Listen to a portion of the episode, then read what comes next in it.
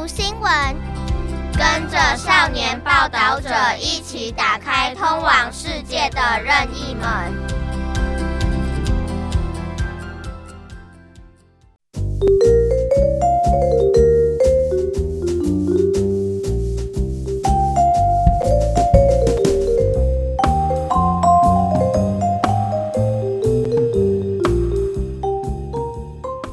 Năm 2024 là năm bầu cử toàn cầu.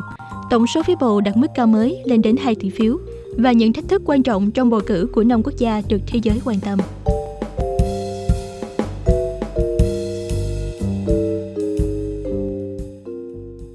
Năm nay là năm bầu cử toàn cầu. Ngoài cuộc bầu cử tổng thống, phó tổng thống thứ 16 và ủy viên lập pháp khóa 11 của Đài Loan, cuộc bầu cử ở Bangladesh cũng được tổ chức vào tháng 1 và cuộc bầu cử ở Uzbekistan cũng được diễn ra vào tháng 12. Ít nhất 48 quốc gia sẽ tổ chức bầu cử trong suốt cả năm. Theo thống kê của Tổ chức Hệ thống Bầu cử Quốc tế, dữ liệu tính đến ngày 3 tháng 1 năm 2024, ít nhất 20 lãnh đạo quốc gia sẽ được bầu chọn trên khắp thế giới. Năm bầu cử toàn cầu sẽ là năm có số phiếu bầu trên toàn thế giới đạt mức cao kỷ lục. Theo ước tính của tờ The Economist, tất cả các cuộc bầu cử sẽ có sự tham gia của hơn một nửa dân số trên thế giới. Khoảng 4,17 tỷ người, và khoảng 2 tỷ người trong số đó họ có quyền bầu cử. Theo tờ Bloomberg, ước tính từ góc độ kinh tế, các quốc gia chiếm 42% GDP toàn cầu sẽ bầu ra một nhà lãnh đạo mới. Các ngày bầu cử đều được xếp đại lịch, liệu có khiến thế giới sẽ trở nên dân chủ hơn hay không? Chúng tôi sẽ bắt đầu nói về tình hình chung của toàn cầu trước, sau đó sẽ từng bước tìm hiểu tình hình bầu cử của các châu lục và cuộc bầu cử của năm quốc gia được thế giới quan tâm nhiều nhất, để hiểu rõ hơn về mức độ dân chủ của năm 2024. Lịch bầu cử năm 2024 trên toàn cầu đã được xếp kín chỗ, với hơn 46 quốc gia tổ chức bầu cử từ tháng 1 đến tháng 12.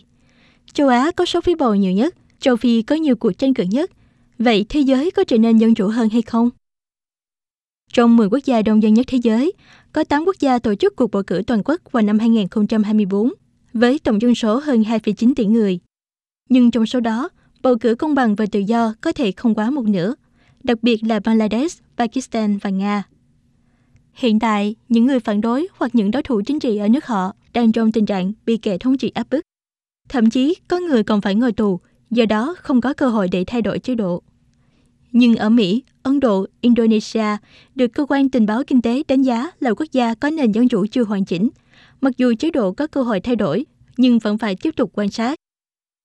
Châu Á là nơi tập trung nhiều phiếu bầu nhất nhưng lại không có tự do. Các khu vực tập trung nhiều phiếu bầu nhất là châu Á. Các quốc gia đông dân như Bangladesh, Ấn Độ, Indonesia đều tổ chức bầu cử. Tuy nhiên, điều làm cho mọi người lo lắng đó chính là mặc dù nhiều quốc gia này đều có cơ chế dân chủ, nhưng trên thực tế lại không được tự do. Mặc dù Ấn Độ đang tận hưởng thành quả của sự tăng trưởng kinh tế dưới sự lãnh đạo của Thủ tướng Narendra Modi, ông cũng đã cho phép những người dân lên tiếng chống đối Hồi giáo ở đất nước mình, gây cản trở sự tự do tôn giáo. Còn tình hình ở Indonesia cũng cho thấy rất rõ ràng, Tổng thống đương nhiệm Joko Widodo tiếp tục củng cố triều đại chính trị của riêng mình. Ở Bangladesh, đất nước đang cần chuyển sang chế độ chuyên quyền, thủ lĩnh phe đối lập đang ở trong tù và không có chỗ cho sự bất đồng chính kiến trong xã hội. Châu Phi tổ chức nhiều cuộc bầu cử nhất nhưng nguy cơ đảo chính cao nhất. Vào năm 2024, chỉ riêng ở châu Phi đã có hơn 20 quốc gia sẽ tổ chức các hình thức bầu cử khác nhau. Nhưng trong nhiều năm qua, đây cũng là khu vực thường xuyên xảy ra đảo chính nhất trên thế giới. Kể từ năm 2020, các cuộc đảo chính quân sự đã xảy ra ở chính quốc gia châu Phi.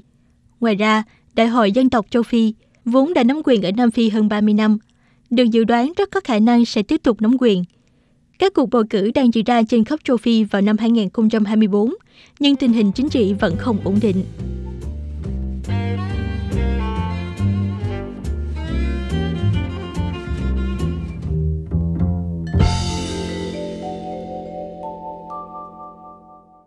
Năm cuộc bầu cử quốc gia thu hút sự chú ý của toàn thế giới.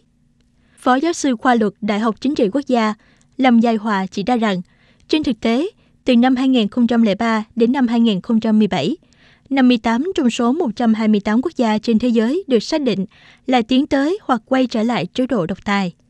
Đồng thời, chế độ độc tài và hiến pháp trên khắp thế giới đã phát triển nhanh hơn chế độ dân chủ và hiến pháp. Hiện nay, hơn 42% dân số trên thế giới sống ở các nước độc tài phản dân chủ. Người dân bỏ phiếu bầu lãnh đạo quốc gia không nhất thiết là sự đảm bảo cho dân chủ hóa.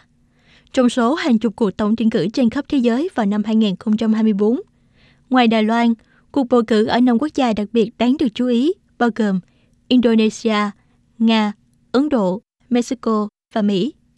Trong đó, có nhiều quốc gia mới theo chế độ dân chủ và cũng có quốc gia từ lâu đã theo chế độ dân chủ. Cũng có một số quốc gia độc tài mang lớp dân chủ. Các cuộc bầu cử ở những quốc gia này thể hiện những cái nhìn khác nhau về dân chủ và tự do. Điều này có thể giúp chúng ta hiểu được những vấn đề nan giải về dân chủ mà cộng đồng quốc tế ngày nay đang phải đối mặt. Indonesia, triều đại chính trị của Jokowi sắp hình thành. Indonesia là quốc gia đông dân nhất Đông Nam Á và đông dân thứ tư trên thế giới. Đất nước này sẽ tổ chức bầu cử tổng thống vào ngày 14 tháng 2 năm 2024. Cuộc bầu cử này sẽ trở thành sự kiện bầu cử một ngày lớn nhất thế giới, với ước tính hơn 200 triệu cử tri trong nước và 1,75 triệu cử tri ở nước ngoài bỏ phiếu. Một số lượng lớn thanh niên thế hệ Gen Z đã trở thành cử tri lần đầu đi bỏ phiếu. Do số lượng cử tri đông đảo, nên hoạt động kiểm phiếu dự kiến sẽ kéo dài một tháng và kết quả bầu cử sẽ được công bố vào cuối tháng 3. Cuộc tổng tuyển cử gần đây nhất của Indonesia là vào năm 2019, là cuộc bầu cử tổng hợp được tổ chức lần đầu tiên trong lịch sử ở Indonesia. Việc kiểm phiếu kéo dài hơn một tháng. Vào ngày công bố kết quả bầu cử, các cuộc đụng độ nghiêm trọng đã nổ ra khiến 6 người thiệt mạng và làm bị thương hơn 200 người. Ứng cử viên tổng thống đảng đối lập Prabowo Subianto đã thua Jokowi, người tái đắc cử, và cáo buộc Jokowi chỉ đạo bộ máy nhà nước thao túng phiếu bầu. Indonesia, giống như Đài Loan, một quốc gia dân chủ tương đối trẻ, bị nhà độc tài Suharto cai trị trong 32 năm, bắt đầu từ những năm 1960. Phải đến khi chế độ Suharto bị lật đổ vào năm 1998, Indonesia mới bắt đầu bước vào một thời kỳ dài cải cách, tiến trình dân chủ hóa. Năm 2014, Jokowi xuất thân là một thường dân, đã đánh bại các đối thủ và giành chiến thắng trong cuộc bầu cử tổng thống. Những ngày đầu, thái độ khiêm tốn và quan tâm đến đời sống người dân đã khiến ông được mệnh danh là Obama phiên bản Indonesia. Tuy nhiên, trong 10 năm Jokowi nắm quyền, ở Indonesia đang có những dấu hiệu suy thoái dân chủ như hạn chế quyền tự do ngôn luận trên Internet và đàn áp giới truyền thông chỉ trích chính phủ. Truyền thông là thước đo quan trọng của một đất nước dân chủ. Một khi quyền tự do phê phán chính quyền bị mất đi, thì sự phát triển dân chủ sẽ bị cản trở. Điều đáng lo ngại hơn là Jokowi đã đưa nhiều thành viên trong gia đình vào lĩnh vực chính trị. Chẳng hạn như con rể Puppy Nasution của ông đã giành chiến thắng trong cuộc bầu cử năm 2020 và trở thành thị trưởng Medan, và con trai út Kaisang Pangarep trở thành chủ tịch đảng đoàn kết Indonesia. Con trai cả của Jokowi, Gibran Rakaberming Kara, 36 tuổi, hiện giữ chức thị trưởng Solo. Vào tháng 10 năm 2023, tuyên bố sẽ gia nhập đội ngũ của Prabowo, ứng cử viên tổng thống của đảng Gerindra, chính thức được đề cử làm phó tổng thống cho cuộc bầu cử tổng thống vào năm 2024. Động thái này đã gây náo động trong xã hội, bởi luật bầu cử Indonesia quy định ứng cử viên phải trên 40 tuổi. Nhưng Tòa án Hiến pháp Indonesia lại phán quyết vào tháng 10 năm 2023 rằng các ứng cử viên đã từng là công chức nhà nước, thì các ứng cử viên không bị hạn chế bởi điều luật này và số phiếu bầu của ứng cử viên tổng thống của đội ngũ Prabowo cũng ngày càng tăng lên. Ông Jokowi, người nổi tiếng thế giới với tư cách là một tổng thống nghiệp dư 10 năm trước, hiện đang từng bước xây dựng triều đại chính trị của riêng mình, cho phép ông tiếp tục duy trì ảnh hưởng chính trị sau khi thoái vị.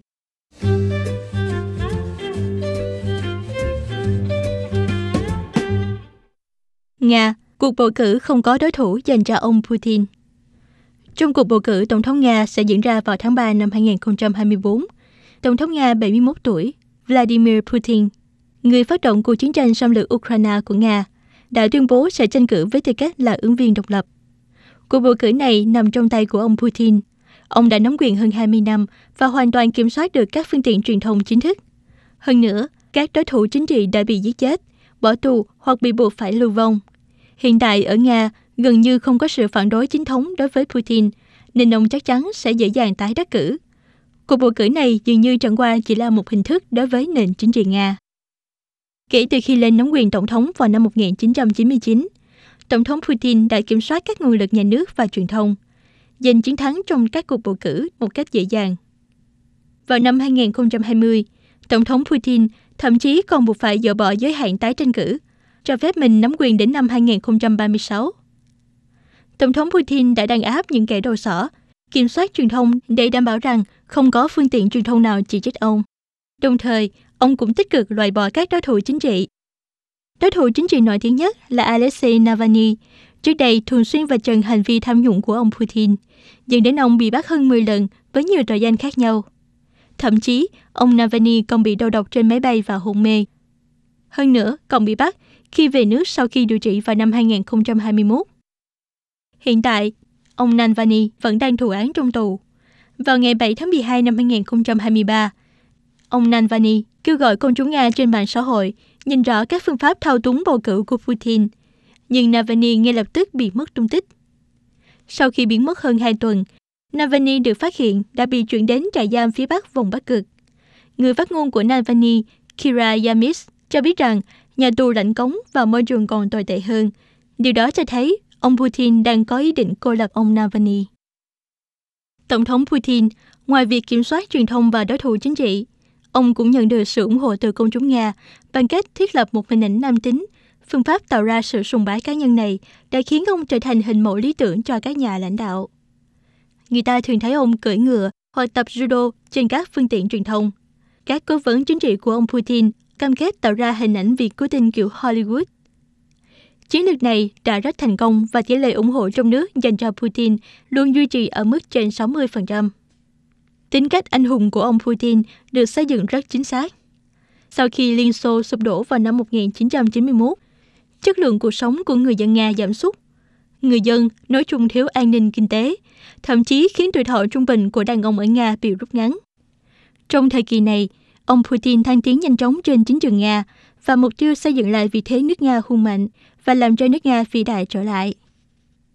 Dù ông Putin đã 71 tuổi, nhưng nếu không có đối thủ chính trị nào có thể tranh cử, ông Putin chắc chắn sẽ tái đắc cử vào năm 2024 và thậm chí có thể nắm quyền đến năm 2036 khi ông Putin đã 84 tuổi.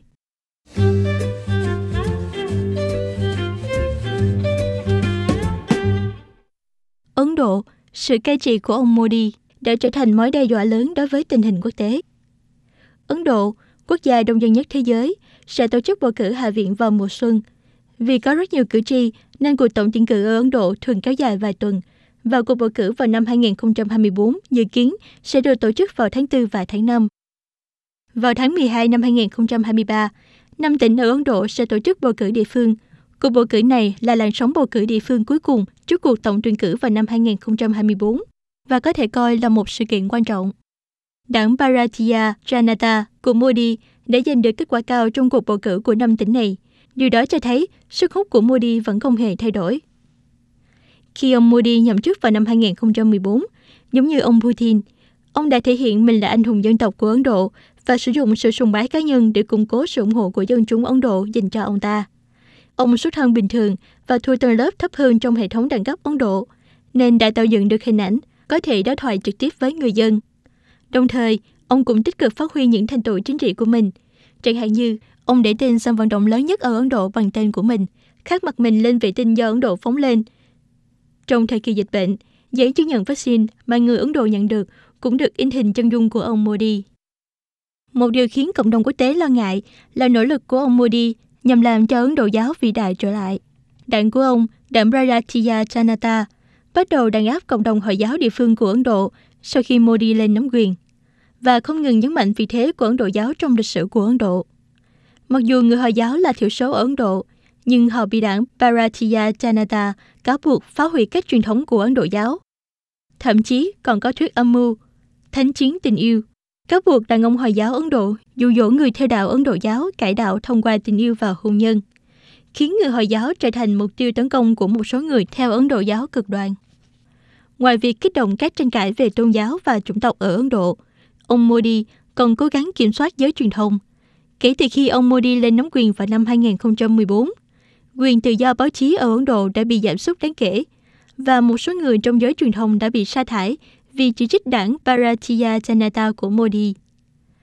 Ngày nay, Ấn Độ đã vượt qua Trung Quốc để trở thành nước đông dân nhất thế giới. Đồng thời, vị trí địa lý của Ấn Độ cũng có giá trị chiến lược trong việc cân bằng Trung Quốc. Do đó, nếu các nước trên thế giới muốn ngăn chặn sự bành trướng quyền lực của Trung Quốc trong tương lai, họ chắc chắn sẽ cần phải hợp tác với Ấn Độ.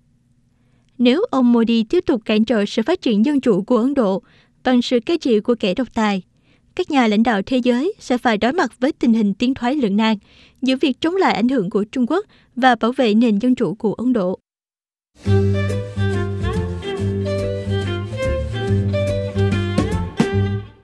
Mexico sắp chào đón nữ tổng thống đầu tiên, nhưng con đường đòi bình đẳng cho phụ nữ vẫn gặp ghềnh. Cuộc bầu cử tổng thống Mexico vào tháng 6 năm 2024, Claudia Sheinbaum của đảng phong trào đổi mới quốc gia sẽ đọ sức với Xochitl Gave. Vì hai ứng cử viên đều là phụ nữ, nên dù ai thắng, thì cũng khiến cho Mexico có một vị tổng thống đầu tiên là nữ. Phải chăng điều này có nghĩa là Mexico, đất nước được mệnh danh là quốc gia giết hại phụ nữ, sắp mở ra một chương mới trong việc phát triển quyền phụ nữ? Theo số liệu thống kê chính thức, mỗi ngày có khoảng 10 phụ nữ ở Mexico bị bạn trai, chồng hoặc người thân giết chết. Những vụ án xã hội như vậy được gọi là femicide. Nhiều thủ phạm không bị trừng phạt như lẽ ra phải chịu trong hệ thống tư pháp. Điều này cũng dẫn đến các vấn đề xã hội. Công chúng vô cùng bất mãn và đã có một cuộc biểu tình trên đường phố trong những năm qua, yêu cầu chính phủ phải tích cực giải quyết những vấn đề này. Mặc dù nạn giết hại phụ nữ vẫn còn lan tràn ở Mexico, nhưng đồng thời, các đại diện nữ của Mexico trong khu vực công cộng đã đạt được thành công trên trường quốc tế. Hơn nữa, một số đại biểu trong Quốc hội Mexico có phụ nữ làm chủ tịch cả hai viện của Quốc hội và phụ nữ trong nội các cũng đạt tới một nửa. Thậm chí, còn được bầu làm nữ chủ tịch tòa án tối cao đầu tiên trong lịch sử. Tuy nhiên, với sự gia tăng tỷ lệ đại diện nữ trong khu vực công, phải chăng quyền lợi của phụ nữ có hoàn cảnh khó khăn sẽ được quan tâm nhiều hơn? Trong trường hợp của Mexico, điều này không hoàn toàn đúng. Vào tháng 9 năm 2023, Tòa án tối cao của Mexico đã đưa ra phán quyết hợp pháp hóa việc phá thai – đặt ra một cột mốc quan trọng cho quyền tự chủ về cơ thể của phụ nữ Mexico. Tuy nhiên, phụ nữ Mexico vẫn phải đối mặt với nguy cơ bạo lực trong mối quan hệ thân mật trong cuộc sống hàng ngày và chịu thiệt thòi về kinh tế. Theo báo cáo khoảng cách giới tính toàn cầu năm 2023 của Diễn đàn Kinh tế Thế giới, thu nhập từ lương của phụ nữ Mexico chỉ bằng một nửa so với nam giới. Có thể thấy, phụ nữ nắm giữ chức vụ công thôi chưa đủ. Chúng ta phải đảm bảo thúc đẩy hoặc thực hiện các hành động tích cực để thực sự cải thiện hoàn cảnh của phụ nữ ở Mexico. Tổng thống Mexico hiện tại López Obrador luôn bị coi là không đủ tích cực trong vấn đề giết hại phụ nữ. Thậm chí, ông còn cáo buộc các cuộc biểu tình giết hại phụ nữ là do các đối thủ chính trị điều hành sau lưng ông. Sheinbaum, ứng cử viên được yêu thích nhất trong cuộc bầu cử năm 2024, được coi là người kế nhiệm Loper. Mặc dù trước đây, bà đã cáo buộc các công tố viên che giấu vụ án giết người nhưng Sebum sẽ làm gì sau khi đắc cử? Bà sẽ duy trì thái độ tiêu cực giống như Loper hay sẽ áp dụng cách tiếp cận tích cực hơn để xử lý vụ việc?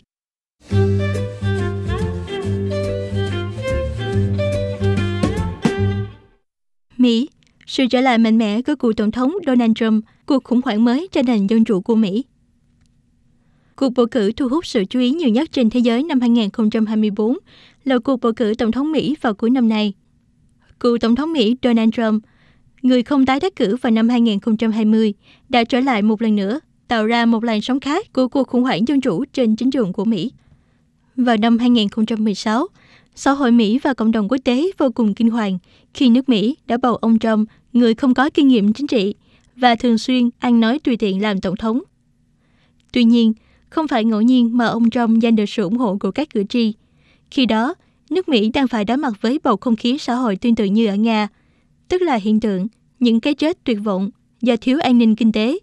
Đồng thời, một lượng lớn người nhập cư cũng gây ra sự thay đổi trong cơ cấu nhân khẩu học của Mỹ, gây hoang mang cho người da trắng.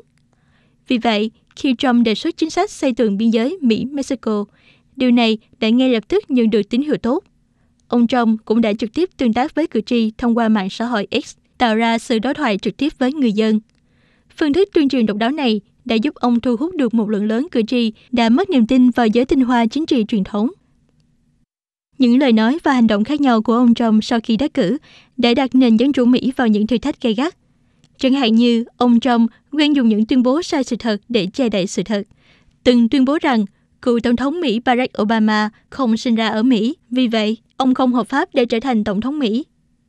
Ông Donald Trump thậm chí còn cho rằng cuộc bầu cử là gian lận khi ông thất bại trong việc tái đắc cử vào năm 2020. Đồng thời, cho phép những người ủng hộ ông đột nhập vào Nhà Trắng, gây ảnh hưởng nghiêm trọng cho nền dân chủ của Mỹ. Mỹ gần đây cũng được đánh giá là một quốc gia có nền dân chủ chưa hoàn chỉnh. May mắn thay, với hàng trăm năm phát triển dân chủ, luật pháp và hệ thống của Mỹ đã hình thành nên các lực lượng ràng buộc dân chủ, có thể kiểm tra và cân bằng nền chính trị độc tài do Donald Trump mang lại và trở thành một tuyến phòng thủ cho nền dân chủ Mỹ. Sau khi ông Trump thất bại trong cuộc bầu cử năm 2020, Tổng thống Joe Biden, người đã tích cực khôi phục hợp tác quốc tế giữa Mỹ và các nước khác, đồng thời hủy bỏ nhiều chính sách đe dọa đến môi trường và sinh thái của ông Donald Trump. Tuy nhiên, nếu như ông Trump một lần nữa được đắc cử tổng thống vào năm 2024, các chính sách do Trump Biden thúc đẩy có thể sẽ gặp rủi ro. Để ngăn chặn ông Trump gây nguy hiểm cho nền dân chủ Mỹ một lần nữa, xã hội Mỹ đã bắt đầu có những hành động, bao gồm việc nộp đơn kiện lên tòa án các bang nhằm loại ông Trump khỏi tư cách tham gia cuộc bầu cử này về mặt pháp lý.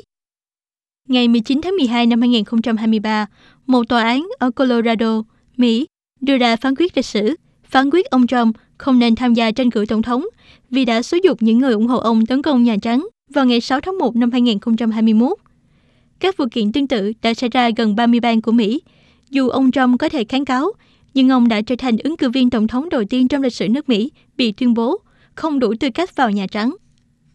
Ông Trump hiện là ứng cử viên được yêu thích nhất của đảng Cộng hòa ở Mỹ và có khả năng sẽ đối đầu với đương kim tổng thống Joe Biden một lần nữa. Tái hiện cuộc đối đầu Trump-Biden vào năm 2020. Liệu ông Trump có thể tham gia thành công vào cuộc bầu cử tổng thống Mỹ năm 2024 hay không? Những vấn đề gì sẽ nảy sinh đối với nền dân chủ của Mỹ trong quá trình bầu cử? Cả thế giới đang đón chờ những sự việc sẽ xảy ra sắp tới.